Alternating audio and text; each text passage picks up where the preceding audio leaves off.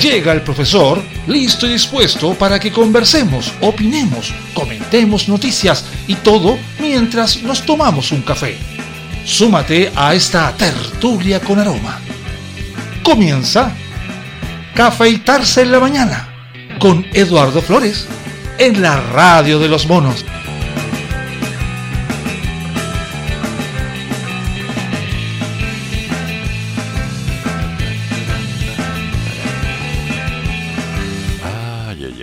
Que ya debería empezar a hacer un pequeño cambio musical. O tal vez tomarme unas vacaciones merecidas, considerando que parece que soy el único que está al aire.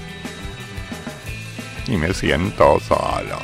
Pero bueno, hay que ir con calma. Mientras tanto, vamos viendo lo que hay de novedades en nuestro querido y dulce país. Al parecer hay un pequeño problema. Partamos por revisar, por supuesto, nuestra querida Convención Constitucional y analicemos un detalle. Menos de seis meses solo que le quedan a la Convención para terminar la propuesta del texto constitucional. Es una noticia nueva. Y si bien aún no existe una solicitud por parte de los convencionales para extender el plazo máximo que vence el 4 de julio, la idea de hacerlo ha deambulado en los chats de convencionales en las últimas semanas. A ver, para, para, para, para, para, para. Primero, a ver, tenemos clarito desde hace mucho tiempo que la idea de hacer una extensión podía ser una noticia en cualquiera de los días que vinieran en febrero, marzo o abril. Pero ahora que hablen de qué es lo que más se repite en los chats de los convencionales. Solo de curiosidad, ¿eso no es privado? Pregunta inocente.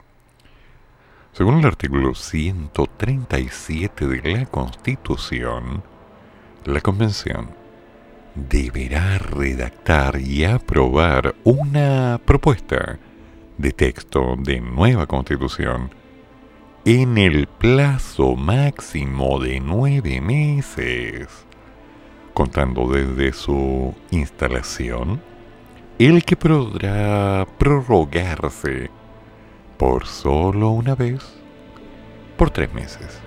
Ya, ok. Dicha prórroga podrá ser solicitada por quien ocupe la presidencia de la convención o por un tercio de sus miembros ya, ok. Muy bonito. La fecha límite. Una anticipación no superior a 15 días ni posterior a los 5 días previos al vencimiento del plazo de este parto de 9 meses. Señala la ley. Y agrega. El plazo de prórroga comenzará a correr el día siguiente a aquel que venza el plazo original ya, ok, así funciona esto. Jamás lo habría pensado. Un ataque de inteligencia. Me desborda tanta sabiduría. Ya. En palabras simples, a ver si me lo expliquen ahí para que yo lo entienda, ¿no? Los nueve meses se cumplen el 4 de abril. Y si la mesa o los convencionales solicitan la prórroga, el plazo máximo pasa a ser el 4 de julio. Ya, claro, ok.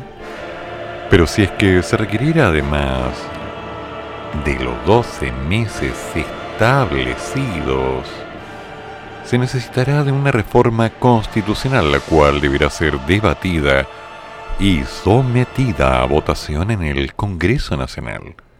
Pero bueno, ¿qué dicen nuestros queridos legisladores? La unidad de investigación de cierta radio, ¿sí? De allá de 810, ¿sí? 810, 810, diré ahí nomás, consultó a las personalidades que desde el 11 de marzo integrarán la Cámara Alta. Y si bien algunos se abren al debate, la mayoría de los consultados cuestiona la idea y recalca que se deben respetar al menos los pasos y los plazos, o las ideas, o a la gente, o a alguien.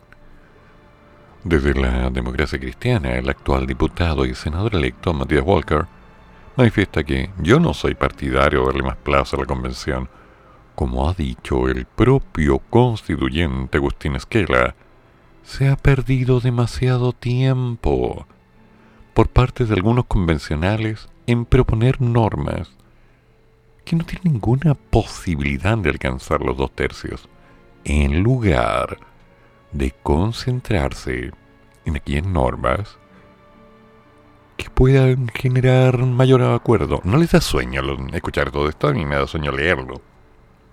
Ya. Despiertan. Además, el parlamentario demócrata cristiano señala que la consecuencia de extender el plazo significaría desincentivar los acuerdos. En cambio que los convencionales siguen hablándole a su electorado más que buscar grandes acuerdos. Pero qué fome todo esto. Qué fomea más grande. A ver, aclaremos. A ver, ¿dónde está por acá? Yo lo dejé. Oye, ¿alguien me puede explicar por qué un encendedor cuesta 800 pesos? Como mucho, ¿no? Claro, ayer salí a aprovechar de comprar unas cosas, como no me quedaban fósforos, ni benzina para mis encendedores. Sí, utilizo encendedores con benzina. Dije, ya, ok, me voy a comprar un encendedor. 800 pesos. Y parece que perdí 800 pesos porque no sé dónde lo dejé. Bueno, ya. Estuve revisando algunas cositas por aquí y por allá. Sí, ¿se nota que cambié la idea de la noticia? Muy bien, muy bien. Me contacté con unos amigos en Villarrica que me dicen que están de vacaciones, disfrutando de la vida y que están sorprendidos con una sola cosa. Al parecer está todo caro que alguien pueda decirme que un completo, un completo, un picante completo, pancito, la vienesa, algunas salsas entre medio, cebollita picada, cueste 5 mil pesos, ¿será verdad? Bueno, me mandaron fotos. O sea, ¿cómo es posible que después de un tiempo alguien diga, ya, está bien, pues si están de vacaciones, un completo 5 mil pesos. Pasé a una tienda a comprar algunas cosas y me dicen, mira, lo que pasa es que esto ya subió y esto también y esto. Ya, pero estos precios son prohibitivos. Es que están llegando las cosas más caras. Y o subimos los precios o ya no podemos vender nada. Ya, digo yo. Entonces, tenemos el caso de una noticia que aparece en los medios hablando de que nuestros queridos convencionales quieren alargar el plazo, que quieren una prórroga, que en un año tal vez no alcanzan, que faltan opciones, que no estamos preparados. Y por otro lado, me voy enterando que los precios se están disparando. Voy al supermercado y compro algunas cosas. Miro mi escuálida bolsa y digo, ¿por qué me cobraron tanto? Porque eso es lo que cuesta está todo más caro. Y voy al supermercado, pero no comprar en el negocio que tengo al frente, porque ese negocio compra en el supermercado para revender. O sea, más carón. Esa es una doble mirada de la realidad. Por un lado, una noticia que es absolutamente evidente, como la prórroga, y por otro, una realidad que nos dice, ¿qué pasa por favor, si alguien está de vacaciones, dígame los precios donde está. Para que empecemos ya a hacer algo más entretenido. Porque, sinceramente, leer estas noticias en un día martes 15 de febrero, después de un maravilloso 14 de febrero, en el que no me llegó ni un chocolate vencido, heme aquí, coqueteando con la muerte, enfrentando al peligro y esperando que llegue marzo.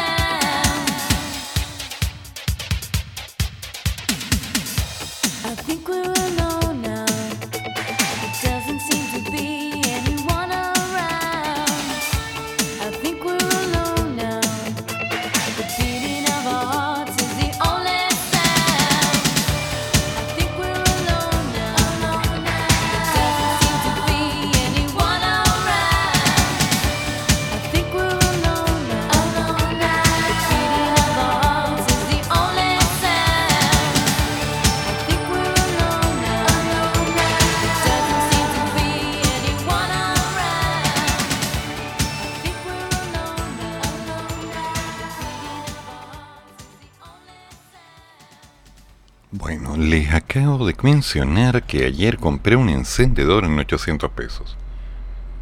Ok, ahora les actualizo la noticia. Acabo de perder 800 pesos. ¿Dónde dejé el encendedor? Digo yo. Pero bueno, estará por aquí, estará por acá. Es lo simpático estar a la hora este día, ¿eh? Considerando que mucha gente no escucha las noticias en la mañana, puedo hablar libremente. Aquí está. No lo puedo creer. Bueno, ¿quién me manda a comprar un encendedor negro? Damas y caballeros, acabo de recuperar 800 pesos. ¿Cómo pueden vender un encendedor en ese precio? Ok. Veamos qué más pasa en nuestra querida realidad. Diversas críticas generó la reunión sostenida esta mañana por la mesa ampliada de la Convención Constitucional con el fin de discutir el quórum que debía adoptar el Pleno para aprobar las iniciativas derivadas de las comisiones. Se entenderá aprobada en general una propuesta si obtuviera el voto favorable de los dos tercios de los convencionales en ejercicio consignaba un oficio enviado por la directiva el viernes pasado. A pesar de lo anterior, en la mañana de ayer se realizó una reunión para reinterpretar esta regla.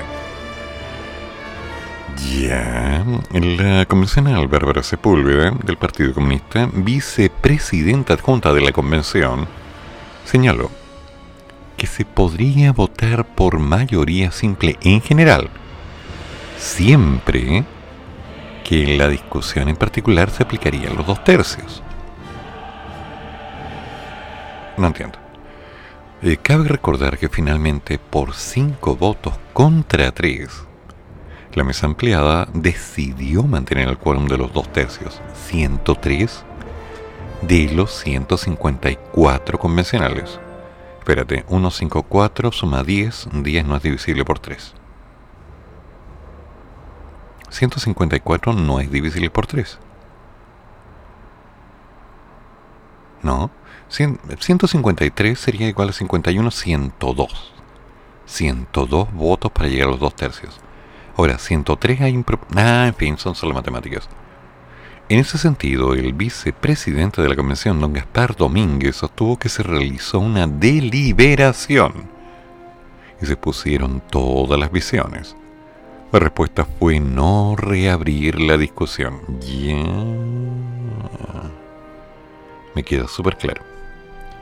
Explicó al convencional quien fue uno de los que votó en contra de reinterpretar el quórum. Ahora, es pretender eh, torcerle la nariz a lo que nosotros mismos en el Pleno cuando lo discutimos el reglamento. ¿Quién redactó esto? Está como el por eso me parece que no corresponde ni siquiera que lo estemos discutiendo, señaló Fuad ¿Discutiendo qué? En ese sentido, agregó que la mesa tiene la obligación de hacer cumplir el reglamento. Pero si es un reglamento no tiene sentido ni que hablen de eso, ya está hecho, chao. Pero, ¿qué están discutiendo? ¿Qué? No puede dejarse sin efecto entre gallos y medianoche. ¿Qué tienen que ver los gallos? ¿Qué tiene que ver la medianoche? ¿Qué quiere? ¿Qué efecto? Ah, ¿Definieron dos tercios? Dos tercios. ¿De cuánto? ¿De cuánto? Listo, chao. Eso es todo. No hay nada que discutir. Escucha que hay ruido. A ver, a ver, a ver, a ver, a ver. Todavía ruido. Al otro lado. En ese sentido, creo que la mesa tiene que hacer cumplir el reglamento. Pedro Muñoz, quien se desempeña como vicepresidente adjunto en la anterior directiva, ese es el anterior que tiene que ver ahora, aseguró en Twitter que reabrir constantemente la discusión sobre el quórum de dos tercios no genera confianza en la convención ni en el país. Ya, ok. Ok. Supongamos que la desconfianza viene de eso. Sorry, pero eh, no. Una mesa directiva que toma una decisión por unanimidad y luego cede ante algunas presiones pone a prueba su capacidad de conducción. No, Ahí lo siento, amigo mío, pero usted no está poniendo una evidencia. Una mesa directiva que toma una decisión por unanimidad y luego cede ante presiones, no pone a prueba su capacidad de conducción. Deja en evidencia que no tiene capacidad de conducción. ¿Ves? Es muy distinto, es un concepto más claro. Si dice una cosa y lo presionan y dice otra cosa, sorry. Perdóname, papá, pero eso no funciona así. Cuando las cosas se definen, miren, esto es, no es que podríamos cambiar, no, no, esto es, no es que nosotros no estamos, no, esto es, no es que la tenemos que hacer, que, esto es, se acabó.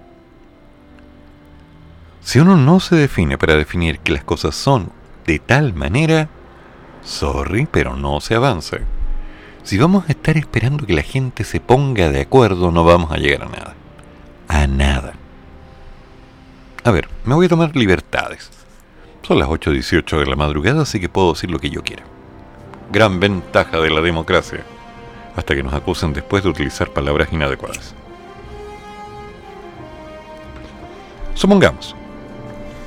En este momento estoy trabajando en un proyecto interesante para desarrollar un modelo de capacitación para microempresarios. Es una idea muy específica. ¿Cuál es la idea? Enseñarles los conceptos de cada uno de los elementos más importantes. Finanzas, marketing, estrategia, vitrinaje. Elaboré todos los planes, elaboré metodologías, estrategias didácticas, todo. Consecuencia, un plan de aprendizaje didáctico escalonado, donde cada uno de los pasos te permite ir avanzando y construyendo al utilizar lo anterior. Bonito, suena utópico, Resultado, es inaplicable. ¿Pero por qué? Porque el proceso parte de algo que está mal. Parte de la propuesta en la cual los futuros emprendedores quieren emprender. El futuro emprendedor lo que quiere es que le digan cómo se hace y se acabó. No quiere pensar, no quiere organizar, no quiere entender, no quiere razonar. Pregunta, ¿cómo se hace? Así, listo, chao, eso quiero, chao. Por lo tanto, mi proyecto, que me ha tomado meses, ha quedado en la mesa y de, de bonito se va a empezar a llenar de polvo. Cuando uno cree una cosa y no se pone a pensar qué es lo que el resto de la masa quiere, el proyecto no funciona. Y por otro lado, estar considerando en cada momento que la masa quiere tal o cual cosa, no funciona porque la masa cambia de opinión en cualquier momento. Lo único seguro es que no hay nada seguro. Entonces, ahora me están hablando de que hay presión para hacer un cambio respecto al quórum de dos tercios. ¿Y por qué?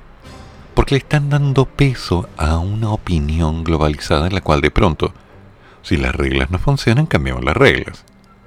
Si yo estoy jugando y voy perdiendo, quiero que ese juego sea distinto porque quiero ganar. ¿Cómo es la cosa? El mundo ya no es lo que era. Se definió cualquier cantidad de normativas. Que organicemos este equipo, que organicemos esta comisión, que hagamos esto. Perdieron meses, chiquillos. Ya, córtenla. Y se definieron los caminos por donde se iba a transitar y cómo se iba a funcionar y cómo se iba a hacer. No lo pueden cambiar ahora, eso no funciona. Si durante todo el periodo se han mostrado en la prensa las noticias malas en lugar de las noticias que podrían tener un peso, es decir, las noticias que tienen sentido, como cuáles son los artículos, qué cosas han avanzado, cuáles son las partes que ya están escritas, porque eso es lo que todos esperábamos. Si no se ha hecho, no será por casualidad, digo yo, porque lamentablemente se ha desperdiciado una cantidad de plata, tiempo, esperanzas, para que simplemente lleguemos a decir es que tratamos de hacer lo mejor posible. Es que de pronto no podíamos cumplir con los requerimientos de la gente porque la gente no, no cumplía. Por favor. Perdóname, pero en esto las cosas son claras. Se escribe una base, se construye, se declara. No se pregunta con tanta facilidad de palabras y están todos de acuerdo. Porque desde el momento que se pregunta, la mitad de la gente que escuche va a decir que no y la otra mitad va a decir que sí. Perdón, perdón, perdón. De la mitad que escucha, la mitad va a decir que sí y la mitad va a decir que no. Y la otra mitad que no escuchó la propuesta, simplemente va a estar reclamando que no lo tomaron en cuenta. Es así. Entonces, como no hay una claridad y se habla de una democracia dentro de un grupo de personas que no están dispuestas a mantenerse arriba del caballo cuando el caballo se pone chúcaro y que por lo tanto ponen bajo la responsabilidad del dueño del caballo o de cualquier persona que tenga algún apellido relacionado con heráldica el hecho de que lamentablemente el caballo es malo. Entonces, ¿quieren cambiar las reglas? No se cambian las reglas. ¿Quieren cambiar los plazos? No se cambian los plazos. ¿Quieren mostrar lo que tienen? No está listo todavía. ¿Les queda una cantidad de tiempo para mostrar todos los desarrollos? Sí. ¿Lo han hecho? No.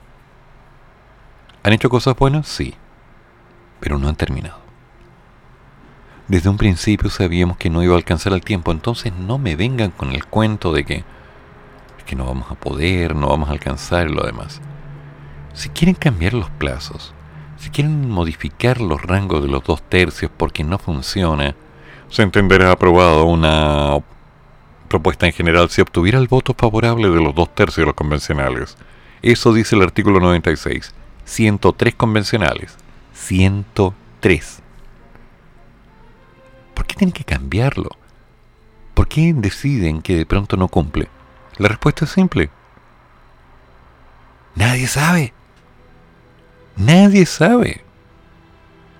Si las reglas fueran claras, si las cosas estuvieran definidas, si hubiera algo más concreto por hacer, pero no.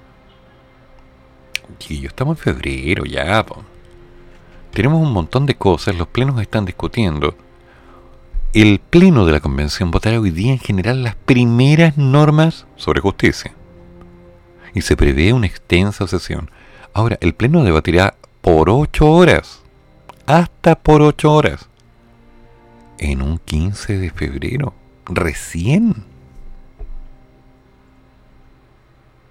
Y dentro de ello, la pregunta no está en cuáles son las propuestas las noticias están centradas en el quórum de dos tercios.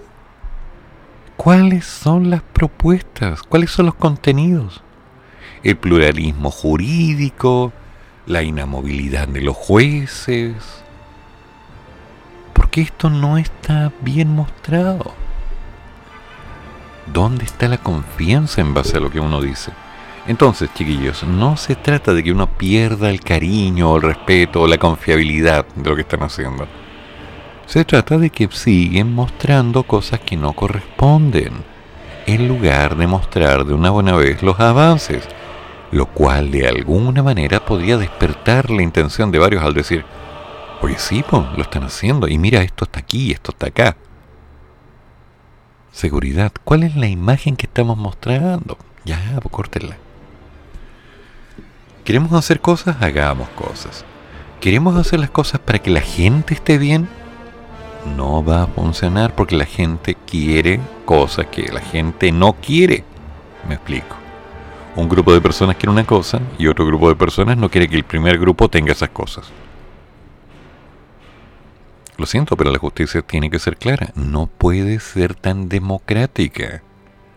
Hay que establecer el parámetro de la mayoría y apuntar a que esa mayoría pueda crecer. Punto. Si dentro de ello lamentablemente no estamos de acuerdo, podemos apelar toda la pieza que quiera, pero mientras tanto el proyecto tiene que avanzar y se tiene que lograr algo real, que la mayor cantidad de personas estén bien. Es tan difícil. Si hasta yo lo entiendo.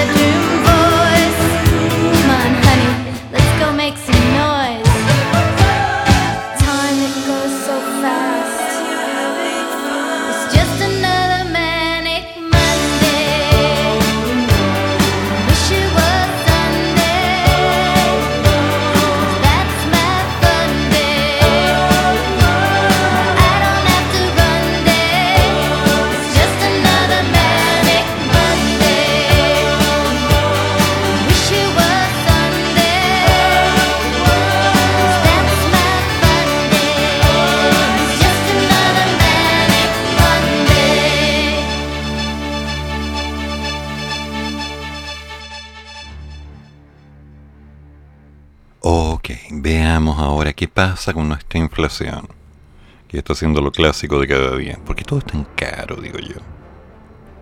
¿Por qué todo es tan caro? No, no, no, en realidad no es que todo esté caro. Porque todo está subiendo de precio día a día. Ayer estábamos revisando que al parecer la inflación no está descontrolada en Chile. Menos mal.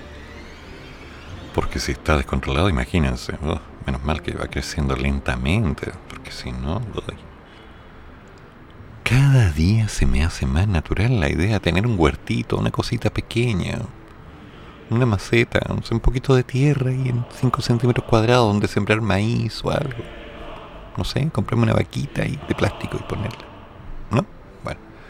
Los economistas dicen que los efectos de la segunda vuelta ya golpean a Chile y explican por qué preocupan. A ver, veamos. Para nadie fue indiferente el fuerte aumento del 1.2 que registró el índice de precios al consumidor en enero del 2022, dejando en evidencia que las presiones inflacionarias en Chile escapan de ser algo meramente coyuntural y que por el contrario destacan por su persistencia. Y es que la inflación en Chile ya bordea el 8% anual, razón por la cual el mercado prevé que el Banco Central implemente una política monetaria aún más agresiva para controlar la desenfrenada alza de precios que afecta al país. Un encendedor, 800 pesos, un completo 5 lucas, corte lab. En efecto, la entidad publicó este lunes su encuesta de operadores financieros correspondiente a febrero, tras la reunión de política monetaria en la cual los analistas consultados pronostican dos potentes alzas más a las tasas de interés. Así, con miras a la reunión fijada para el 29 de marzo, anticipan que la tasa de política monetaria suba a otros históricos 150 puntos base y quede fijada en un 7%. Posteriormente, estiman que la entidad presidida por Rosana Costa concrete un alza de 100 puntos base dejando la tasa rectora en 8%, un nivel no visto en el país desde el 2009 en el cual, de acuerdo con la EOF, ya, ¿sí? la encuesta de operadores financieros, permanecería hasta marzo del 2023. 8%. Esto va a ser una masacre. bueno. Tendría que ser un nuevo bollito en el cinturón nomás. Que esta tormenta inflacionaria, que es un fenómeno mundial, pero que además en Chile suma factores internos, se escape de las manos, por cierto que preocupa, sobre todo por las posibilidades de que esta no ceda ante las medidas impulsadas para mitigarla. Ya lo advertía el Instituto Emisor en su informe de política monetaria, el famoso IPOM, de diciembre, cuando señaló que la mayor inflación se ha prolongado lo suficiente como para arriesgar efectos de segunda vuelta a través de la indexación de contratos e incrementos salariales.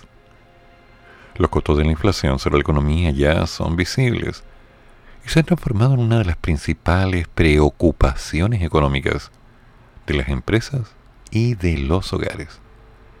Esto ya que el desenclaje de las expectativas inflacionarias, bastante alejadas del rango meta fijado por el instituto emisor, que era del orden de un 3%, elevan el riesgo de caer en un círculo viciado, ocasionado por los denominados efectos de la segunda vuelta, lo que según los economistas consultados ya estaría ocurriendo en el plano local. Rosana Costa, titular del Banco Central, mencionó en entrevista con La Tercera, publicada en el fin de semana, que existe un mayor traspaso cambiario del pensado. Podemos tener restricciones de oferta más severas, con un mercado laboral más restrictivo, con presiones de salarios importantes y dificultades para encontrar trabajadores. Una descompresión de márgenes mayor o anticipada respecto a lo que teníamos previsto todo ello en un contexto de alta demanda y mucha liquidez. Ok. Si alguien me puede decir que entendió eso, me avisa. Pero voy a hacer una traducción medianamente simple. La gente quiere comprar más. Se colocó mucho capital en la calle. Se avanzó bastante para poder compensar el pago de deudas. Pero en el proceso de colocar más capital en las calles, los precios subieron. Sumemos el caso del combustible, bueno, que el tema de Ucrania nos está afectando, sí, bastante. Tomemos en cuenta el problema hídrico, porque se supone que teníamos tormentas eléctricas en estas noches y parece que solo está un poquito más nublado, aunque hoy día se apunta a 32, 33 grados de nuevo. Sumemos a la mano de obra que se perdió por culpa de la pandemia. Sumemos también el miedo de la gente de hacer las cosas. Y coincidamos en que lamentablemente los reajustes de los sueldos en los últimos años no han sido acorde a las variaciones reales. Tenemos problemas. Y tenemos problemas graves. Porque al subir los precios, uno dice, bueno, ¿y cómo pago? Y si no hay capital para pagar, problemas. Ese es el tema de la alta demanda y la liquidez. Agustín García, economista de Banchile Inversiones, comentó que los temidos efectos de esta segunda vuelta suelen referirse a la indexación de contratos o incrementos salariales que no le dan origen a la inflación, pero sí persistencia a lo largo del tiempo. Un ejemplo de esto puede ser la actualización de un contrato de arriendo en el 2022 con la inflación del 2021 que a diciembre fue de un 7,2%. Sí, a mí ya me pasó. ¿Y a qué se debe esta tendencia? Para García, esta involucra varios factores tales como las presiones de costos, quiebres de stock, depreciación idiosincrática del peso chileno, aumento de los precios de la gasolina, entre algunos puntos. Todo esto en un contexto de fortaleza de la demanda interna explicada por los retiros de la AFP y las medidas fiscales que han permitido el traspaso de costos a precios. Es que en realidad no es tan así. Los retiros de la AFP colocaron mucho capital en las calles, sí, es verdad. Y las medidas fiscales de apoyo con esto del IFE y otros elementos también, pero... Por favor, no me vengan que por mover un caballo en el tablero el partido cambió. Un buen ajedrecista sabe qué piezas mover. A menos que el resto de la jugada coincida en que ese caballo tiene que estar moviéndose de tal manera. No está en el azar. Estos factores le dieron un fuerte impulso a la inflación a finales del 2020 y son los efectos de la segunda vuelta los que la pueden hacer persistir por encima de la meta hasta el próximo año. En tanto, Cristian Lecaros, CEO de Inversión Fácil, Inversión Fácil, nombrecito, dijo que el fenómeno inflacionario se ha desarrollado y expandido en diferentes economías del planeta, y entre ellas la americana, un ataque de inteligencia.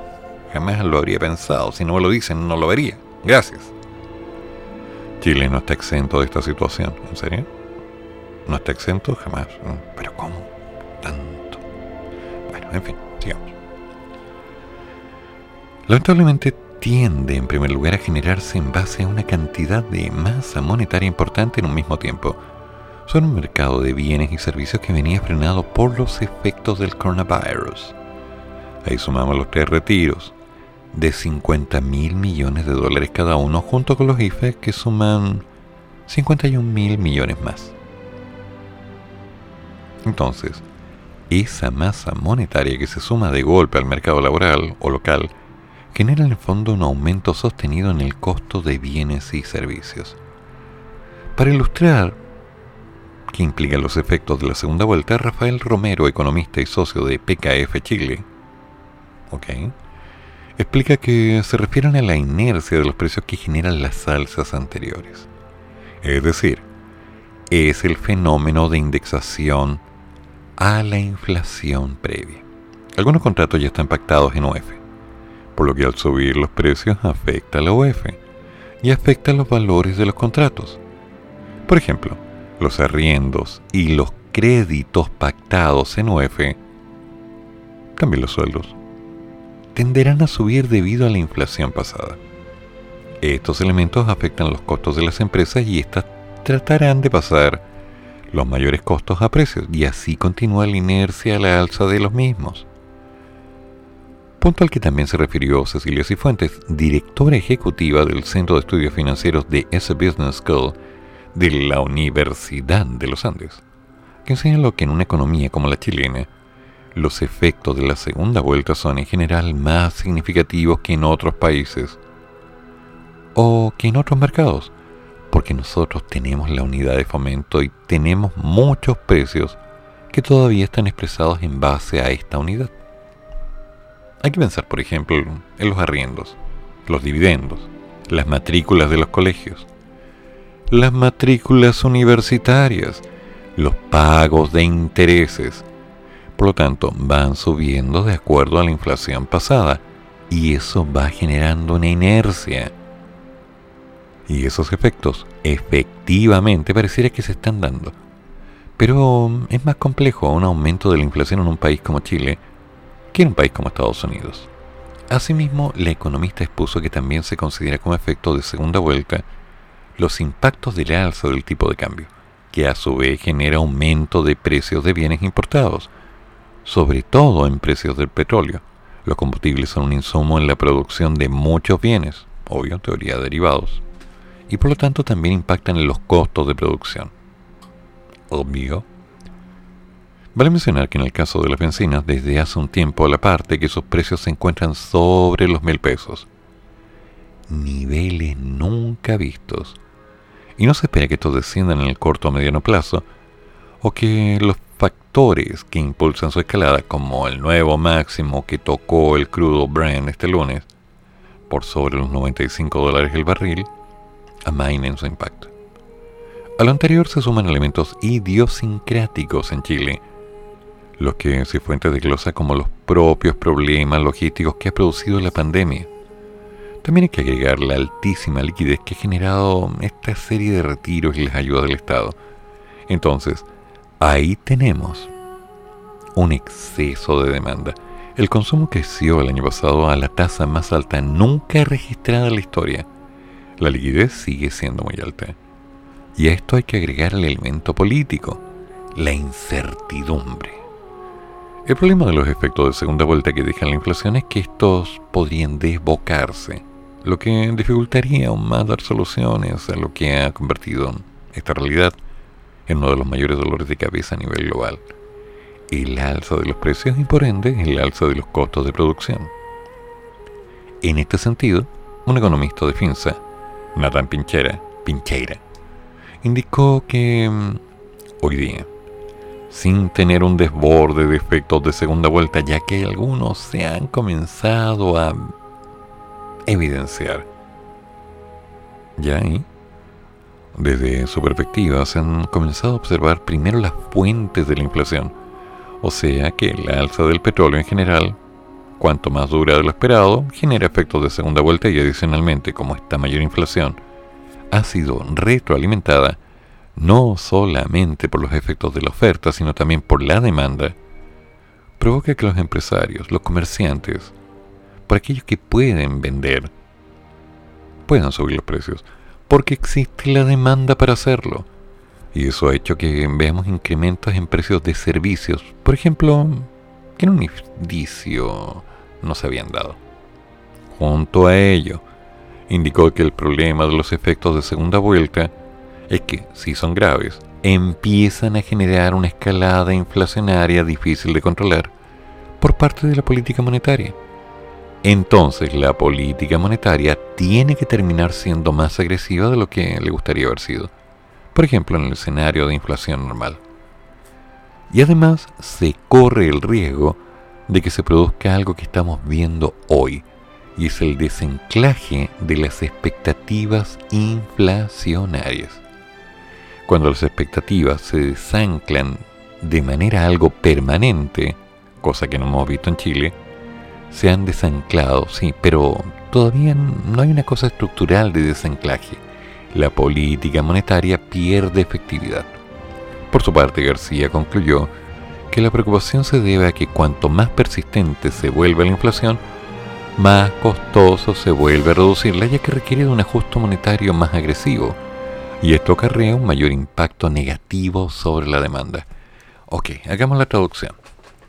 Llevémoslo a palabras sencillitas. ¿Los precios son altos? Absolutamente. ¿Van a subir? Otra vez.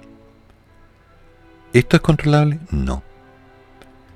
Porque tenemos toda la intención de aumentar las ganancias a sabiendas que en el plazo lo que nosotros compramos y estamos vendiendo nos tiene que reportar un nivel de utilidad, nos tiene que reportar platita. Pero esa platita no alcanza para comprar productos nuevos porque estos ya vienen subiendo de precio. Entonces la gente dice, bueno, me arriesgo y voy a cobrar un poco más, previendo que cuando me llegue la plata por haber vendido esto, pueda comprar cosas nuevas. Y nuevamente más caro y nuevamente más caro. Y ahí el escalonamiento. Entonces, como no hay alguien que le ponga el cascabel al gato y las cosas siguen poniéndose complicadas, después de un tiempo nos encontramos con que la gente normaliza, es decir, se acostumbra a que cada día las cosas sean un poco más caras. Pasó en Argentina, ha pasado en otros países de Latinoamérica, y no es bueno. Recuerda lo que pasó en Venezuela. Entonces, cuando queremos un producto, sabemos que dentro de una semana ese producto no va a estar al precio que lo estamos comprando hoy. Por lo tanto, en función de nuestra proyección, compramos 2, 3, 5 o más veces lo que estábamos pensando en comprar, previendo que nos pueda durar en el tiempo. Y ahí estamos colocando más capital en circulación y empieza el problema del doble ciclo. Pregunta concreta, inocente como siempre. ¿Cómo se va a controlar esto? Porque insisto, nadie me puede decir que esto no se había pensado y que nadie había preveído que esto podía suceder. Se sabía desde un principio, era lógico. Pero aquí estamos, coqueteando con la muerte y enfrentando el peligro, tomando un cafecito, buscando un encendedor. Ah, aquí está. Y haciendo que la mañana tenga un poco más de sentido me pregunto, ¿qué subirá de precio mañana? ¿El pan? Puede ser. ¿La benzina? Seguro. ¿Qué más?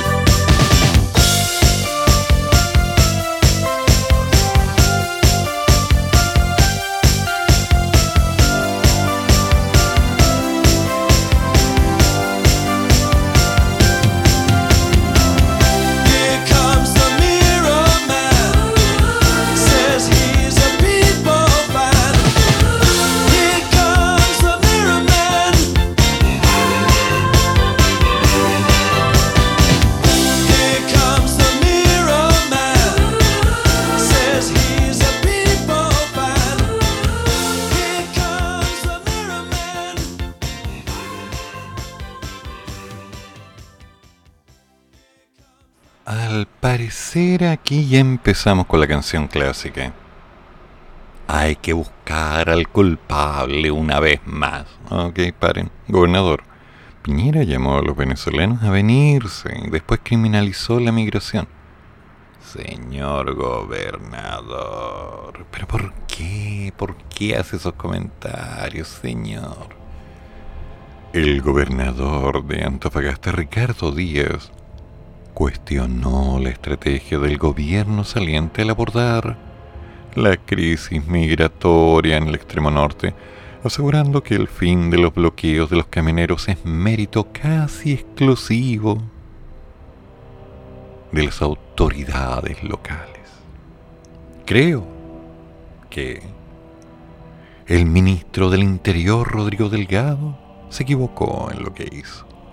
Vino y terminó generando la vocería del acuerdo con un empresario que venía del sur, Carlos Bretti, y que no sé por qué estuvo en la negociación. Ese hecho puntual generó desconfianza, porque son los conductores que iniciaron este movimiento. No era un movimiento de empresarios. Don Ricardo, ¿qué está diciendo ya? Ya, ok, está bien. Todo el mundo tiene derecho a decir lo que quiera. Hasta yo. De hecho, yo lo hago. ¿Pero qué está diciendo, oiga? Por eso es que se generaron otros puestos del corte. Porque las regiones tuvimos que empezar a articularnos y ver cómo abastecíamos a las ciudades. Ay, pobrechito. Y finalmente empezar a establecer acuerdos de mayor seguridad. Lo que se está materializando desde este lunes. A menos de un mes del inicio de la próxima administración, don Ricardo Díaz manifestó que mm, en estos últimos cuatro años,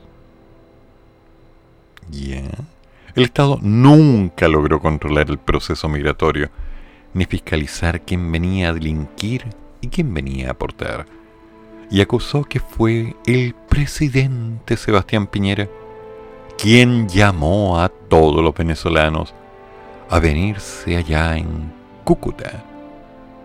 Y después ellos criminalizaron la migración. Y eso incentivó el avance irregular del proceso migratorio. Nunca se optó por hacer el empadronamiento a las personas que iban ingresando porque había una mirada ideológica de decir que toda la migración es mala y creo que ahí hubo un grave error. Ya, ok, ya. En ese sentido, el gobernador sostuvo que el estado de excepción, a ser declarado en la zona, ayuda en la medida que sea excepcional, que nos permita dar un golpe de efecto, dar una señal muy clara a nivel internacional de que ya no se va a permitir este ingreso irregular. Pero si me van a decir que va a ser una norma permanente, creo que estamos muy mal como país. Ok. En definitiva, uno quisiera que el nivel central reaccionara con un sentido de proactividad, porque hemos visto que tuvo que morir un joven para que se publicara el reglamento de una ley que llevaba 10 meses esperando para que se destrabaran vehículos que llevábamos meses pidiendo para que se considerara la voz del norte en temas de seguridad. Falta que el Estado se anteponga a los problemas y no que esté siempre reaccionando. Te pasaste. No te pasaste, chao. Pégate a ti nada, hombre. A ver, aclaremos. Los modelos de empadronamiento siempre han existido, cosa aparte que no se hayan respetado. Segundo, lamentablemente, y es parte de nuestra realidad, un porcentaje no menor de inmigrantes no llegaron por los caminos habituales. Tercero, Dentro de las líneas tenemos casi dos y medio millones de inmigrantes en el país. Son números fuertes, revisa la estadística, eso está en la red, está todo publicado. Ahora, qué tan confiables sean, no sé, pero es los datos que lamentablemente tenemos, y cuando uno pregunta más te dejan ahí en silencio. Y por otro lado, recordemos que toda persona que llega a un país puede ser buena, regular o mala. Fundamentalmente mala. Pensemos siempre en eso. Entonces, el que vino, vino a trabajar. No vino a aprovechar las ofertas que se entregaban para tener su casa propia rápido a menor costo. No vino a ocupar tu puesto de trabajo. Porque si él consiguió tu puesto de trabajo es que tú trabajas muy mal, sorry. es la verdad. No vino acá a causar un negocio personal y un sicario, ¿no? Pero se ha dado y siempre se van a dar. Lo mismo que pasa en cualquier país donde los chilenos van. Sorry, es la verdad. Si no te gusta, aguántatela. Ahí va. Sin asco, no te doy ni una piscolita y te la mando. Así que, trágatela. El problema que tenemos no está en buscar culpables. Se trata en dar soluciones. La costumbre de muchos de esperar que las reacciones de aquellos que tienen el poder para definir los campos de acción que permitan resolver nuestros problemas parten de esa inocencia de esperar a que alguien haga algo para decir, no es que lo hizo mal, no es que yo no quería que hiciera eso porque él no me escucha, pero él hace lo que quiere y él es el culpable porque, señores, las cosas se hacen y es momento de hacerlas las asumimos. ¿Usted considera que se podría haber hecho algo mejor? Hágalo. ¿Lo hizo? ¿No lo hizo? ¿Por qué no lo hizo? Ah, es que usted no está facultado para eso. Que una persona no esté facultada para hacer una cosa no implica que no la haga. Involucra que si la hace tiene que hacerse responsable de haberla hecho, que es muy distinto. Y ciertamente ha llegado gente que no ha sido fiscalizada. Bueno, ¿y usted no fiscalizó? ¿Acaso no tenía un equipo con el cual podría hacer la fiscalización? ¿Es ilegal que usted coloque normas y que usted las aplique? ¿Es ilegal que usted y otras personas controlen? ¿No se hizo un seguimiento? ¿No se apoyó por el bienestar? ¿Se depositó una cantidad de confianza forzada hacia la necesidad de que alguien se hiciera responsable porque era más fácil y cómodo para que en el tiempo pudiera levantarse la voz y conseguir la respuesta de la masa para una reelección política? Señor, la necesidad real se basa en ayudar a la gente que forma parte de una sociedad. Y le guste o no le guste, muchos de los que ya llegaron como inmigrantes están establecidos y son parte de nuestra comunidad. Y por lo tanto, cada una de las cosas que esté haciendo tienen que aportar para el beneficio global. Tienen que aportar para que todos tengamos más trabajo, más recursos, más opciones, mejor comida, mejor estar. Todos estamos en el barco y el barco está haciendo agua en algunas partes. Entre todos tenemos que sacarle el agua al barco, Señor. Y entre todos tenemos que aportar porque el barco avance. Así es como se hacen las cosas. Clarito. Ahora, ¿Hay investigaciones claras acerca de tales o cuales personas que lamentablemente le están haciendo hoyitos al barco? Lo identifica, da el aviso y chao, para la casa. Corta. Es simple. Las personas que aportan son las que se quedan. Las personas que no aportan son las que tienen que buscar otro lugar, otro norte, otro espacio, otra vida, otra frontera, otro pedacito de tierra donde empezar. Los que vienen tienen que venir a trabajar. Es así. Y si una persona llega a otro país, también va a trabajar. Cortita. No, es que no tienen dinero, lo demás. Hay muchas formas de pagar y una de las más potentes es trabajando. Si queremos hacer algo bien, hagamos las cosas bien. Esa necesidad democrática de estarle preguntando a la gente lo que quiere y perder tiempo esperando que se pongan de acuerdo, lamentablemente nos cobra el resto. Así que, ¿queremos hacer las cosas bien? Hagamos las cosas bien. ¿Queremos esperar que las cosas se hagan como reacción para tener a quien culpar? Sigamos en el mismo juego. Pero ahora, ahora hay que levantarse. Hay que tomar las manos y ponerlas en acción para empezar a concretar. y dejar esos movimientos tan raros, ya sea con la derecha o la izquierda, que al fin y al cabo, mi estimado amigo, no apuntan a nada. Si queremos hacer las cosas bien, usemos las dos manitos para trabajar. Y no solo una para andar disparando cualquier cosa. Si quieren le mando un monito, ahí explicándole de lo que estoy hablando. Pero creo que usted es una persona inteligente y entendió. ¿Le parece? Gracias. Ahora, sigamos.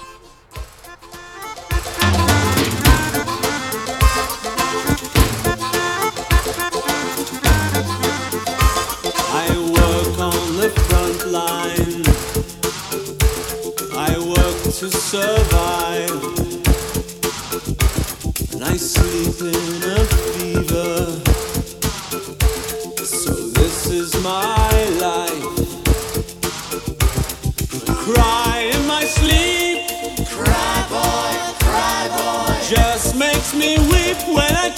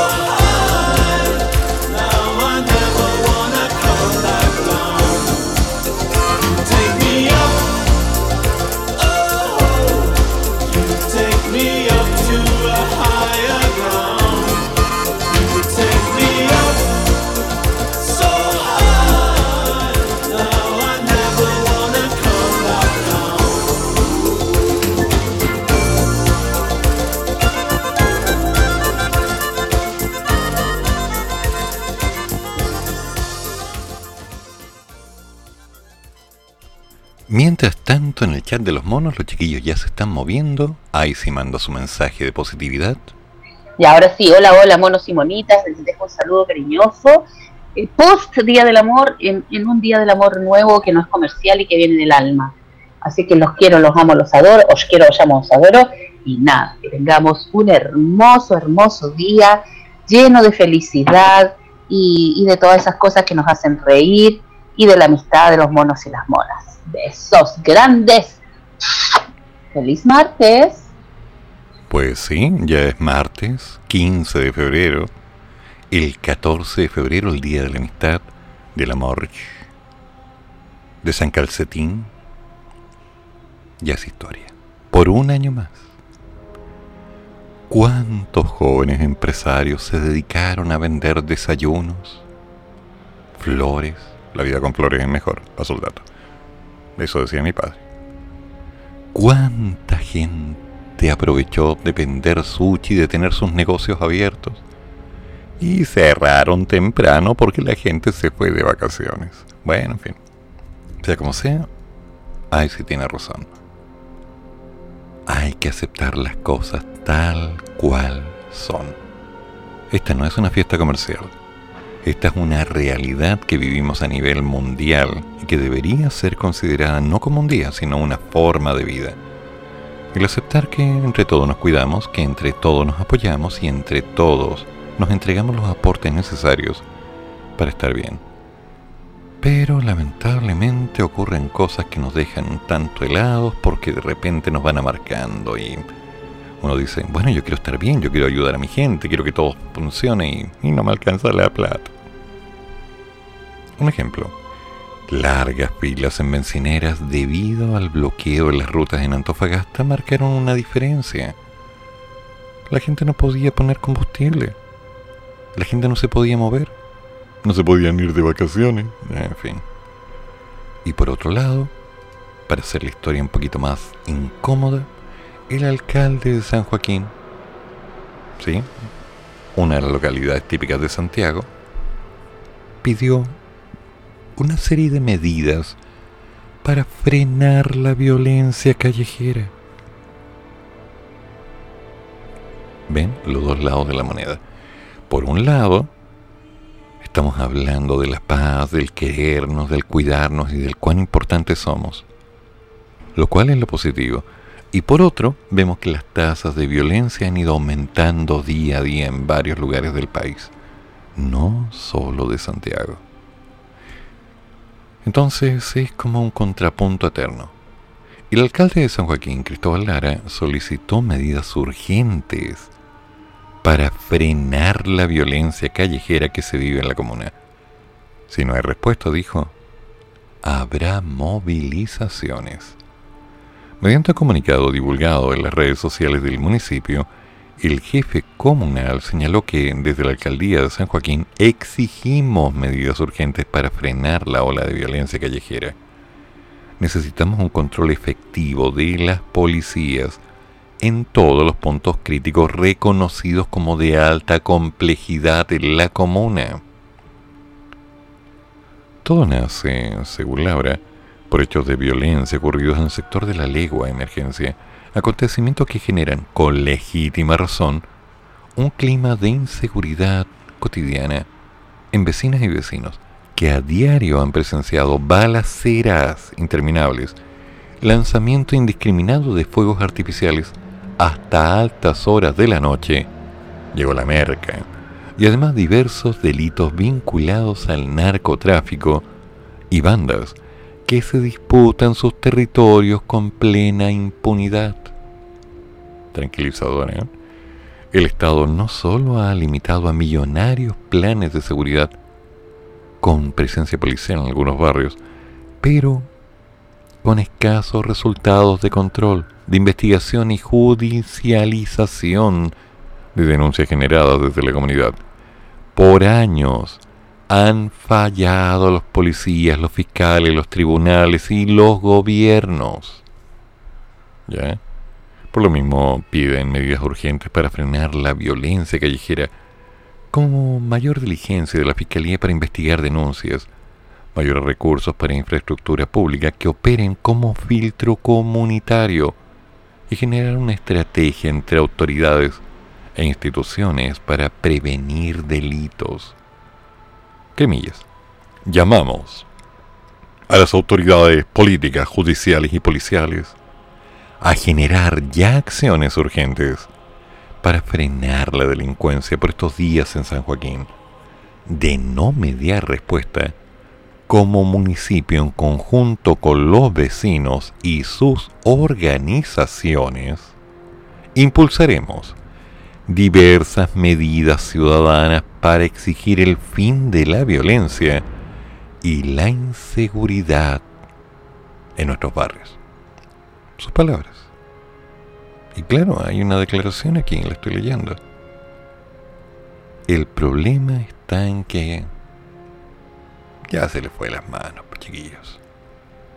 ¿Y qué pasa en el resto del país? Lo mismo que ha pasado en el modelo histórico. Cuando alguien tiene la oportunidad de aprovecharse del pánico, se aprovecha del pánico. Y cuando tiene la oportunidad de tener una ganancia, se aprovecha de sacar ganancia. ¿Cuántos robos se dieron durante el periodo de las protestas sociales? ¿Cuántos? ¿Cuánta gente inició un mercado alternativo durante los periodos de las marchas en las calles? ¿Cuánto capital se movió ahí? Y no me vengan a decir que estaba fiscalizado, que estaba oficialmente ahí normalizado. No, no, no, no, no. La gente lo hizo. La gente se aprovechó del pánico. Cuando hablamos del narco, cuando hablamos de la violencia en las calles, ¿es algo nuevo? No es nuevo. Ha estado en el país desde el principio de los tiempos.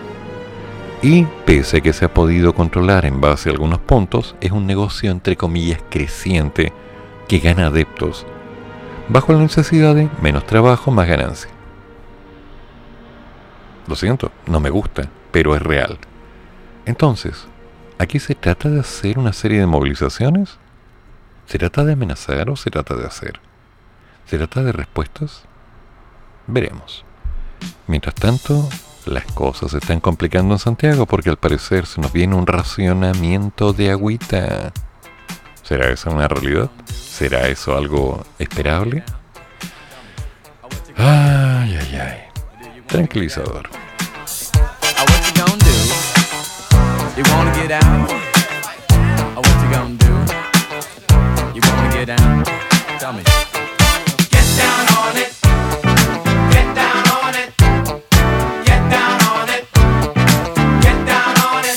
what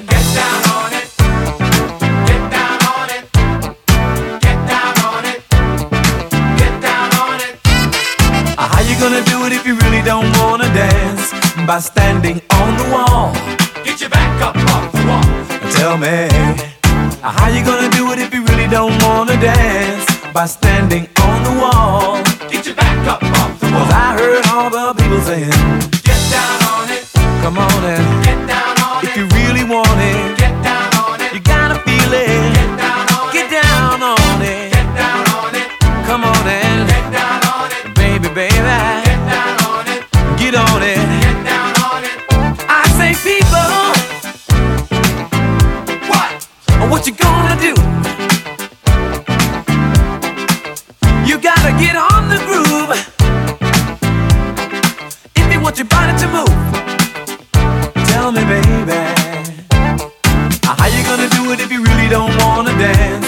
By standing on the wall. Get your back up off the wall. Tell me. How you gonna do it if you really won't take a chance? By standing on the wall. Get your back up off the wall. Cause I heard all the people saying,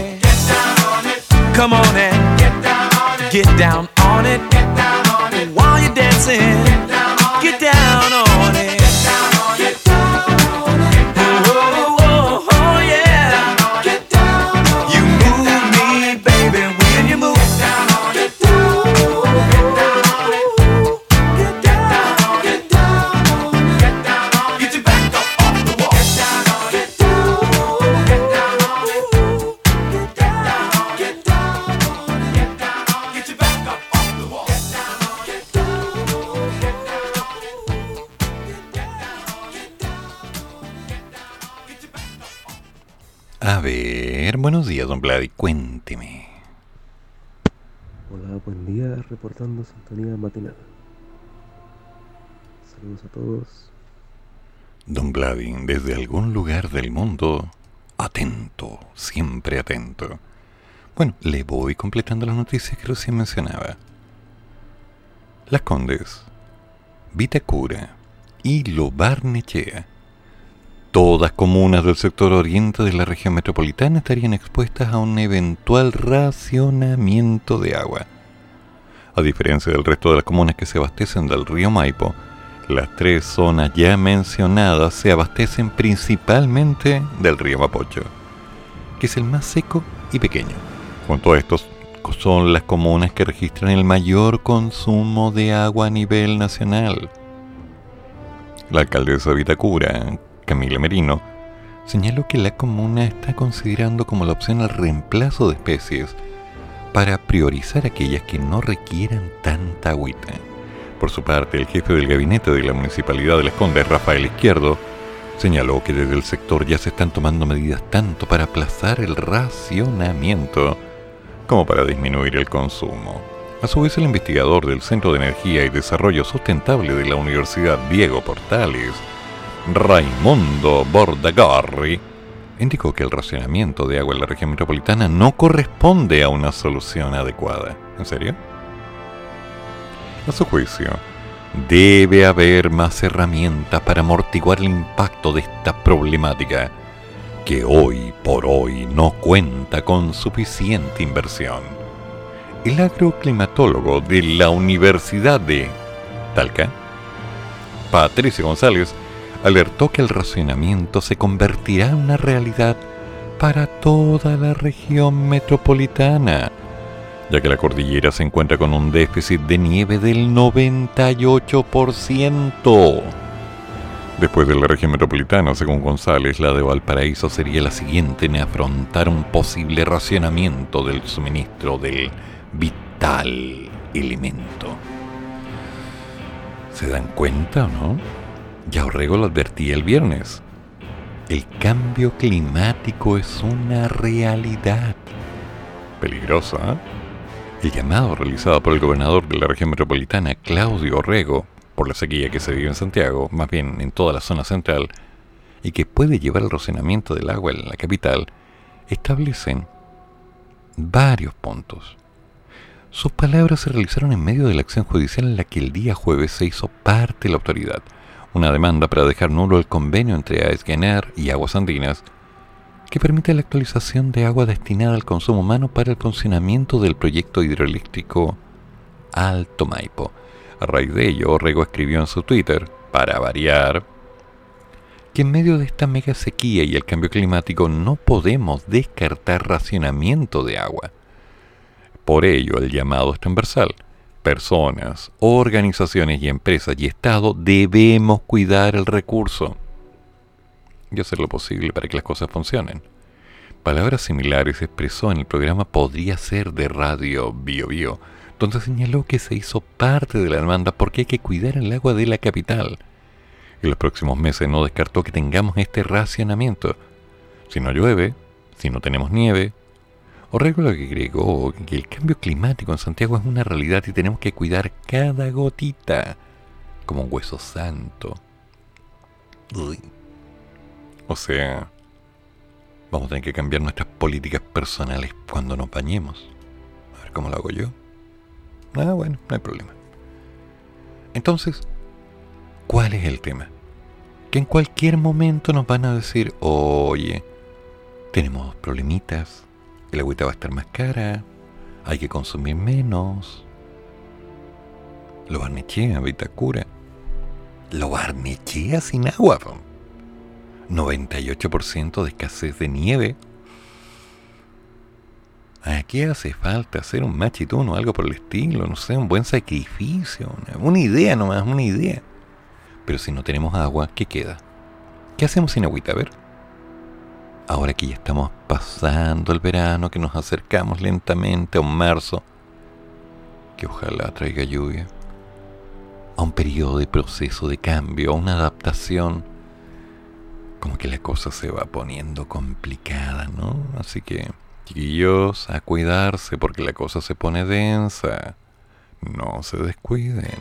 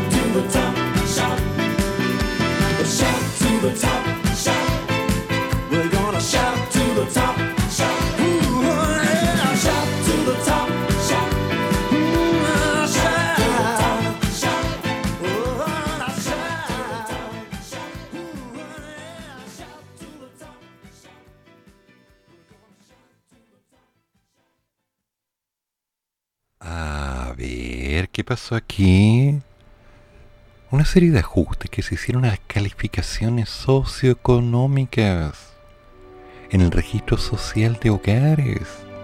A ver. Durante los últimos días varios usuarios reportaron que al revisar su RCH en registro social de hogares, notaron algunos cambios en su clasificación socioeconómica. Así de simple realizar algunas verificaciones respecto a lo anterior. Los medios consultaron por aquello al Ministerio de Desarrollo Social, desde donde confirmaron que efectivamente se realizaron unas reclasificaciones.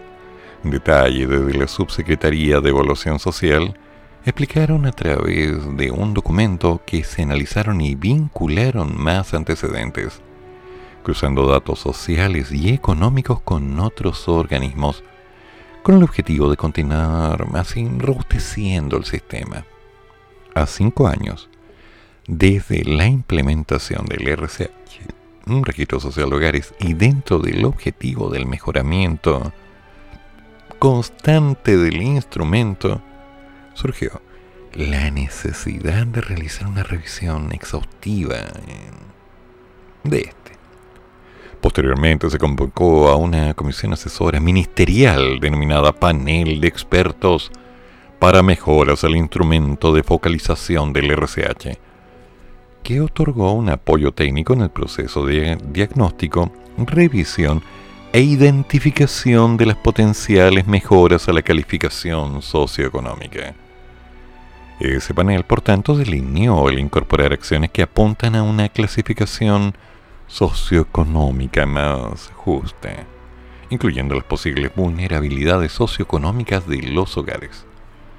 Con todo, se subrayó en el documento, se buscó disminuir los rezagos y que los ciudadanos puedan ingresar al registro social de hogares y ver actualizada su información de la forma más rápida posible, más transparente, con más y mejor información para el uso adecuado del recurso por parte de los programas sociales.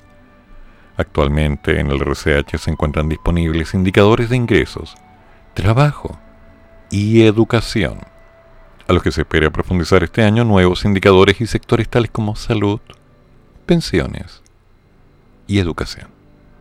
¿Ya?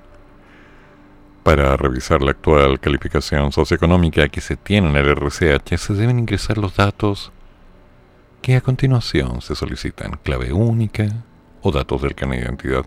Y luego, en la parte superior, aparecerá la información el registro social de hogares es un sistema de información cuyo fin es apoyar los procesos de selección de beneficiarios de un conjunto amplio de subsidios y programas sociales. El RCH lo puede tener cualquier familia chilena o extranjera con residencia en el país, independiente de sus ingresos. Una vez que este se configura para él o los solicitantes, detallará la calificación socioeconómica de la familia, ubicándola en un tramo de ingresos. La suma de ingresos laborales, de pensión y de capital de todos los integrantes del hogar. En el caso de ser estudiantes que además trabajen hasta los 24 años, se considera solo la parte del ingreso que excede los dos sueldos mínimos. El número de integrantes del hogar las características de los integrantes del hogar, la edad, discapacidad o dependencia, la evaluación de los bienes y servicios a los que accede o posee un hogar, en que permitan inferir su nivel socioeconómico al ser contrastado con el ingreso real percibido por esta casa. Así que, bueno, hay cambios. No tengo ideas para qué, no tengo idea cómo va a funcionar, no tengo idea si esta será una buena o mala idea. Pero lo que tengo claro es que los procesos van, digamos, adaptándose a algunas nuevas miradas de la realidad. Tal vez sean buenos, tal vez sean malos, tal vez sea simplemente una estrategia, un camino, una alternativa. Tal vez vengan nuevas opciones. No les digo que va a volver el IFE porque eso no creo que vaya a pasar. No les digo que va a venir un quinto retiro porque tal vez no pase. No les digo que vengan bonos porque eso no es círculo mío, no depende de mí. Pero lo que tengo claro es que nos vamos adaptando a procesos de cambio. Y aquí estoy, tomándome un cafecito con un dolor de cabeza de aquellos por una razón que no les voy a contar, pero me duele la cabeza. Ay, me duele. Y estoy enterándome que hay cambios. A todo esto, ¿y bajo qué registro social de hogares quedé yo? A ver. RSH. Registro social de hogares. Aquí está. De entremos para adentro. Ir a mi registro. A ver, con clave única. A ver, a ver, a ver. Ingrese su roto. Aquí voy. Estoy entrando para adentro. Se demora. Se sigue demorando. Aquí está. No me diga. Estoy en el 40% de menos ingresos y mayor vulnerabilidad. Wow. ¿Dónde estoy? ¿Dónde estoy? Soy un jefe de hogar. Sí, aquí estoy. Vaya, vaya, vaya, vaya, vaya, vaya. No soy mayor de 60. Según esto, no soy persona con dependencia o discapacidad. Bueno, tendría que revisar mi cabeza. Digo, ¿no? Mi nivel de ingresos. ¿Mm? Ahí está.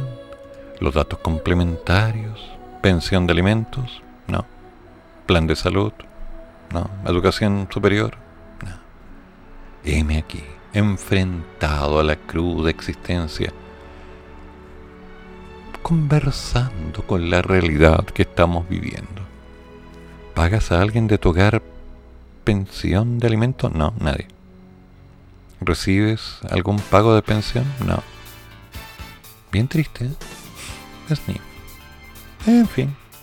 Registro social de hogares. Revísenlo, revísenlo.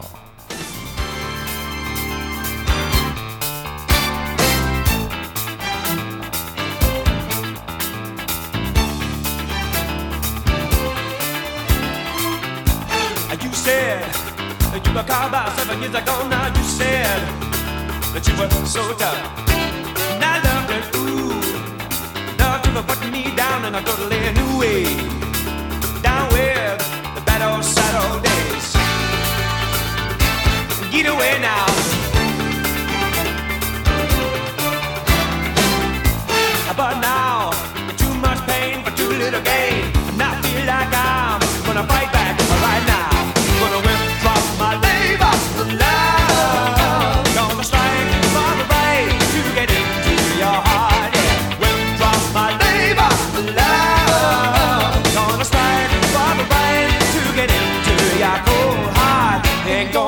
for you no more.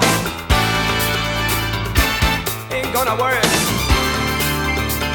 for you no more. Ha, easy. I know that you said it never was gonna be easy, but not this hard. You're so cold, so cold. The romance goes when the promises break. My mistake was to love you a little too much. I'm gonna withdraw my labor, love. Gonna strike for the right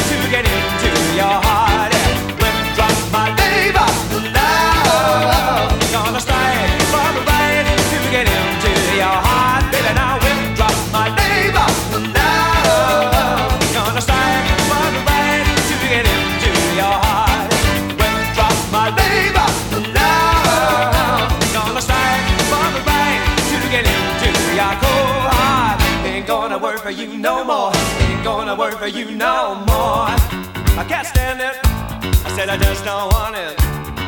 Never gonna need it. Ain't no way. I can't stand it. I said I just don't want it. Never gonna need it. Ain't no way I want you. Don't need you. Don't need your tricks and treats. Don't need your administration. Your bad determination. Had enough of you. And your super back room. I don't need you. I don't need satisfaction, baby. I can't stand it. Said I just don't want it. Never gonna need it. Ain't no way. I can't stand it. I don't want it. I don't need your pseudo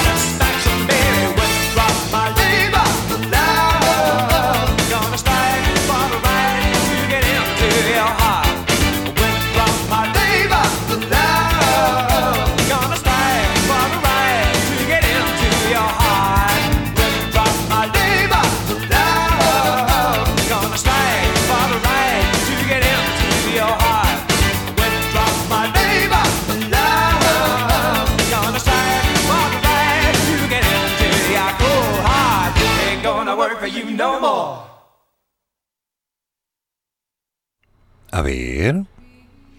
¿Qué pasó? A ver. Bueno, mejor escuchar. Don Jorge, buenos días. Profesor, buenos días, aquí estamos. Estaba escuchando el tema de, bueno, todas las noticias durante la mañana con mucho trabajo. Pero usted en el 40%. Sí. Wow. Yo, Jorge Hugo Bustos Sala, pertenezco al 90% menos vulnerable de la población. ¿Qué se siente? Salvaguardado por las riquezas familiares, las minas de plata, las- los palcos del municipal, la posición en la bolsa. El bono para el- la ópera. Está como el hoyo. Voy a reajustarla a ver qué pasa, pero siempre salgo sobre el 90%. Lo informo. Mi, estu- mi estudio me los pagué yo, las carreras me las pagué yo, tengo CAE, arriendo un departamento. Y más encima estos desgraciados me tiran con un 90. Pues la Katy está por su familia, así que por fortuna está más bajo, así que ahí vemos qué pasa. Buen día, profesor. Por eso es bueno revisar el registro social de hogares. Uno se encuentra con, wow, ¿y esto? ¿Será al azar?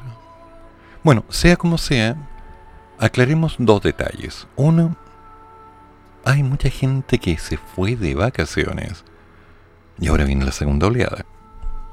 Ayer se estaba hablando que algunas comunas de Santiago volverían a fase 2, aunque por lo que estoy viendo, según el GOP paso a paso, Santiago está en fase 3 de preparación. Puedo estar equivocado, pero estoy revisando la información acá. A ver, veamos ¿no? la reina. Fase 3. A ver. ah, Maipú City. No, no hay información de Maipú. A ver, no, no. Maipú en fase 3, ¿ok? Sí, no hay caso. Seguimos en fase 3. A lo mejor van a haber cambios, no lo sé. Pero lo que tengo claro es que el Ministerio de Salud informó el lunes que algunas comunas van a cambiar de fase en el plan paso a paso para las distintas comunas del país en el contexto de la pandemia por COVID-19. Según indicó la subsecretaría de Salud Pública, María, subsecretaria de Salud Pública, María Teresa Valenzuela, solo siete comunas avanzaron a preparación. Se trata de Pica, Pozo Almonte, Iquique, Guara, Alto Hospicio, Navidad y Punta Arenas. ¿Ya? Pasan a preparación. Ahora, 59 comunas retroceden de fase. ¿Sí? Mientras que 58 comunas retrocederían a transición. Huasco, Freirina, Vallenar, La Higuera, en Valparaíso, Rinconado, San Esteban, Catemo, Yayay, San Felipe, Putaendo, Calle Larga, Pochuncaví. En la zona central se cuenta con San Rafael, Linares, Villalegre, Curicó, Cauquenes, San Javier, Romeral, Río Claro, Longaví, Parral y San Clemente. Y más al sur, retroceden. Ay, ay, ay. Pinto, San Ignacio, San Nicolás, Ningüe, San Carlos, Coelemo, San Fabián y Ranquil, Biobío, cambian de fase Santa Bárbara, Los Álamos, Arauco, Contelmo, Cabrero y Nacimiento, mientras que en la Araucanía se cuentan Curarregüe, Victoria, Ercilla, Traiguén, Galvarino, Gorbea, Los Sauces y Perquenco. Pero los ríos, las comunas que retroceden son las de Unión, Lanco, Río Bueno y Los Lagos. Y en los lagos serán Frutillar, Castro de Alcagüe, Puerto Montt, Curaco de Vélez, Puerto Varas, Yanquigua y Yancut. Por último, en Oixén cambia de fase la comuna del Lago Verde. O sea, lindas las vacaciones, pues chiquillo.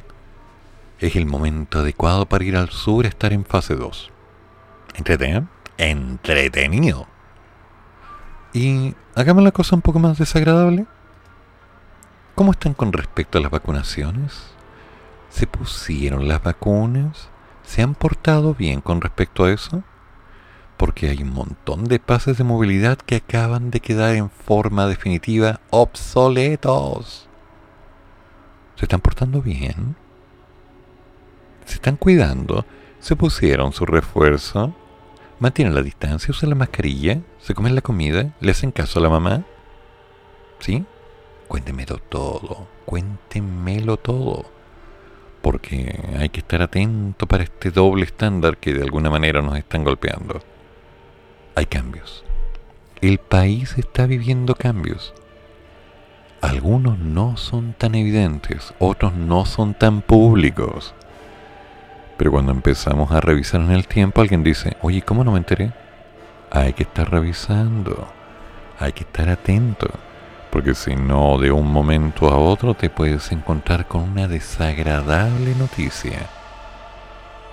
Y bueno, algunas noticias son bastante más fuertes de lo que uno podría esperar. Un ejemplo. ¿Han usado Uber? Qué lindo, ¿eh? Pero para Uber hay una alternativa que se llama Didi, el Uber chino. Qué lindo.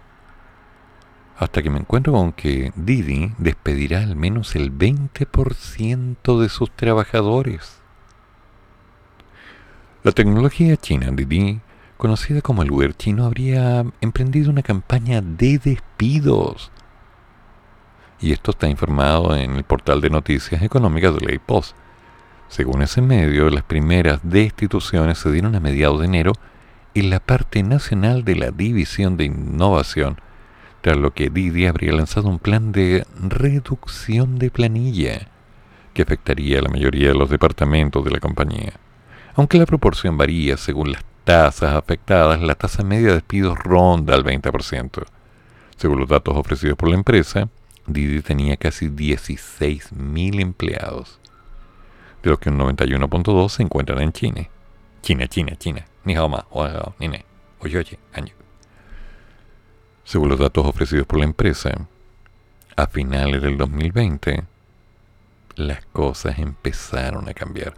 Precisamente una de las áreas que se habría afectado es la de operaciones internacionales. Didi está presente en varios países, entre ellos algunos latinoamericanos como Brasil, México o Colombia, que de hecho todavía seguiría contratando un alto número de nuevos empleados. Entonces, cuidado ahí.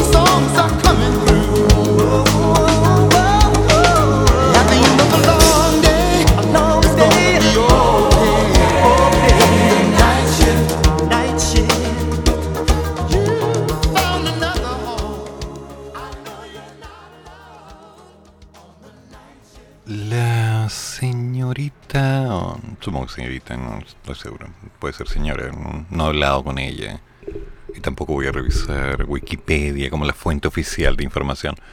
La señorita Hasler, sí, la alcaldesa electa, sí, mencionó que en Santiago nos hemos preparado para la presencialidad. La alcaldesa de Santiago, Iracy Hasler, del Partido Comunista, anunció que en su comuna, la de ella, los establecimientos educacionales abrirán sus puertas en marzo y desde el municipio se han preparado por la importancia que tiene la presencialidad en medio de los dichos de su par de Recoleta, Daniel Jadue, del Partido Comunista también, quien afirmó que no están las condiciones dados los altos contagios del COVID. Para ello aseguró que se mantendrá un constante diálogo con las comunidades y siempre se respetarán las medidas sanitarias que adopten las autoridades de gobierno. Así como lo hicimos el segundo semestre del año pasado, todo este proceso será muy dialogado con las comunidades educativas. En Santiago nos hemos preparado para la presencialidad. Hemos estado durante estos meses de verano mejorando la infraestructura de los establecimientos y también generando todas las condiciones para que puedan llegar a cada uno de los 44 establecimientos educacionales. En esa línea, la jefa comunal comunicó que el proceso de retorno a las aulas va a requerir de la articulación con la autoridad sanitaria, ya que los estudiantes necesitan su pase de movilidad. Por ello afirmó que desde el municipio seguirán el proceso de inoculación, tarea que destacó pues tenemos buenos números de vacunación de los estudiantes de nuestra comuna. En general sobre el 80% y eso es una buena noticia. Al ser consultada por la decisión que tomó el alcalde Jadue, Hasler respondió que en el caso de Santiago nos hemos preparado por la importancia que tiene la presencialidad para tener todas las condiciones que requiere la comunidad educativa. A su vez apeló a que el retorno a la presencialidad debe ser discutida en el marco de un proceso participativo y para el Plan Anual de Desarrollo Educativo Municipal se ha manifestado mucha importancia tanto para los niños como para la comunidad en su conjunto de poder tener clases presenciales. Ello siempre va a ser con diálogo con las definiciones de la autoridad sanitaria. En este proceso siempre vamos a seguir muy atentos, con mucha responsabilidad a las indicaciones de las autoridades, buscando propender hacia una presencialidad que permita el mejor desarrollo pedagógico de todos los niños, adolescentes y adultos que se educan en la comuna de Santiago. Ya, y el 2 de marzo vuelven al colegio. Pero... em, como que la cosa se va poniendo un poco densa, porque si vamos revisando... Figueroa advirtió que la municipalidad de Recoleta está arriesgando multas si no abre los colegios en marzo. Recordemos que el alcalde de Recoleta, Daniel Jadwe, descartará el regreso a las clases presenciales en la comuna debido al aumento de los casos de COVID. Y los ministros de Educación, Raúl Figueroa, y de Salud, Enrique París, respondieron en rechazo, asegurando que la municipalidad se arriesga a las multas. El jefe comunal aseguró en Radio Cooperativa que los que deciden son las comunidades educativas y recalcó que el retorno a la presencialidad no se realizará ni con este gobierno, ni con nuestro gobierno, que es el que entra el 11 de marzo. Vamos a cambiar esta posición. Qué rudo, ¿ah? En el evento que algún sostenedor tomara la decisión de no abrir su escuela, perjudicando a los estudiantes, tendrá que someterse y se expone a grandes multas. Se inicia un proceso administrativo, se ven las causas de por qué se genera el incumplimiento. Y bueno, todo esto se va a cobrar. El secretario de Estado recalcó que la obligatoriedad solicitada por el gobierno es una confirmación de la responsabilidad de los sostenedores y los alcaldes con la educación pública. Si algún sostenedor no abre el establecimiento, obviamente se va a ver sometido a los procesos de fiscalización que lleva a cabo la Superintendencia de Educación. Con respecto a la negativa del señor Jadwe de abrir los establecimientos, Figueroa sostuvo que se trata de un error, porque quienes se ven perjudicados son los propios estudiantes. Y además el jefe comunal está generando un gatillo entre el actual gobierno y el próximo, por lo que hizo un llamado a generar confianzas y dar claras señales de que los propios sostenedores están haciendo los esfuerzos para volver a las aulas. Por su parte, el ministro de Salud respondió señalando que hay una discrepancia interna entre lo establecido y decidido por el señor Jadwe con lo que ha mencionado el presidente electo frente al retorno de los estudiantes. Hay que conversarlo con el alcalde para llegar a un modelo adecuado en el cual las cosas puedan funcionar. Yo ya no sé qué esperar. Porque en este momento lo único seguro es que no hay nada seguro. Oh, este tema. Every single day she sends, everything is free. I used to be so careless, as if I couldn't care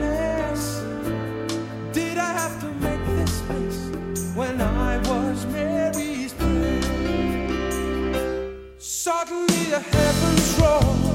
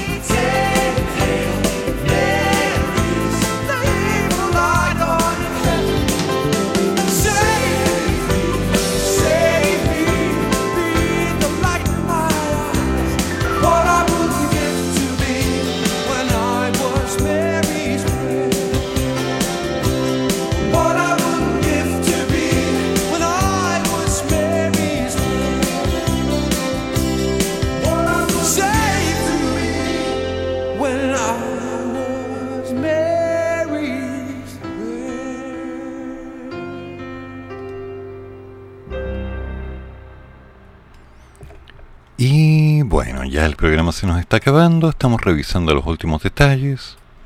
El Pleno de la Convención votará hoy día en general las primeras normas sobre justicia. El dólar observado es de 812.24 pesos.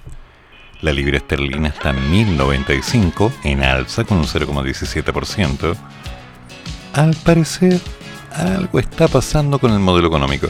Claro, como nos vamos acercando pronto al 11 de marzo, claramente el dólar debería empezar a subir lentito, pero no se confíen, aún no es momento de comprar. El carbón sigue recaudando billones de dólares en el mundo pese a las promesas de la industria financiera de respaldar las cero emisiones. Y los economistas dicen que el efecto de la segunda vuelta ya golpea a Chile y explica por qué se están preocupando. Sabemos que el dólar cae de los 810 pesos en esta mañana, ¿sí? tras el anuncio de Rusia del retiro de las tropas de la frontera de Ucrania. Pero insisto, el dólar observado está en 812, así que viene un proceso de cambio.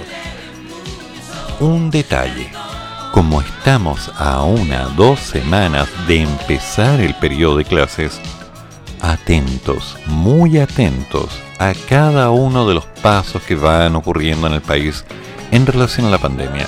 No olvidemos que aún no hemos salido de esto. No es un resfriado, no es una gripe, no es simplemente una molestia. Es un proceso de cambio en el cual nos tenemos que ir acomodando. Pórtense bien, cómanse la comida, no hagan rabiar a la mamá, no se ensucien la ropita porque el detergente está muy caro y mantengan las distancias sociales, cuiden la familia, pero ¿para qué les digo eso si ustedes saben lo que tienen que hacer? Nos queda demasiado pendiente, nos queda demasiado en el aire. No sabemos qué está pasando. Tenemos una mediana claridad de que el paro y todas estas protestas que estaban ocurriendo en el norte con los camineros ya fueron en su mayoría depuestos. Sabemos que el problema de la Araucanía sigue, sabemos que están ocurriendo cosas con respecto a esta avalancha de opciones. Por lo tanto, lo que nos corresponde ahora es levantarnos, seguir trabajando, tener constancia, tomarnos un café, prepararnos en caso que nos lleguen a decir que el agua se va a racionar y en lo posible cuidar lo que tenemos. Así que, damas y caballeros, como cada día les digo, las opiniones vertidas en este programa son de mi exclusiva responsabilidad y no representan necesariamente las opiniones de los integrantes, directores y demás de Radio Monosconnavaja.cl. Cualquier comunicación por interno a través de mi página personal alasala.cl. Así que, si queremos hacer algo, hagámoslo bien. Tengan paciencia. Pónganse constantes no se asusten con las noticias. Algunas son principalmente palabras, algunas colocadas incluso estratégicamente para decirle a la gente lo que tiene que pensar. Así que siempre con la mente abierta, no le crean a nadie. Todo tiene una doble mirada. Así que avancemos. ¿Ok? Damas caballeros, nos juntamos mañana, miércoles 16, desde las 8 de la madrugada, para conversar de las noticias y ver lo que va pasando. Quédense en la compañía de la radio monosconnavaja.cl y entren al chat, dejen sus mensajes. Hasta mañana. Chao. Se acabó.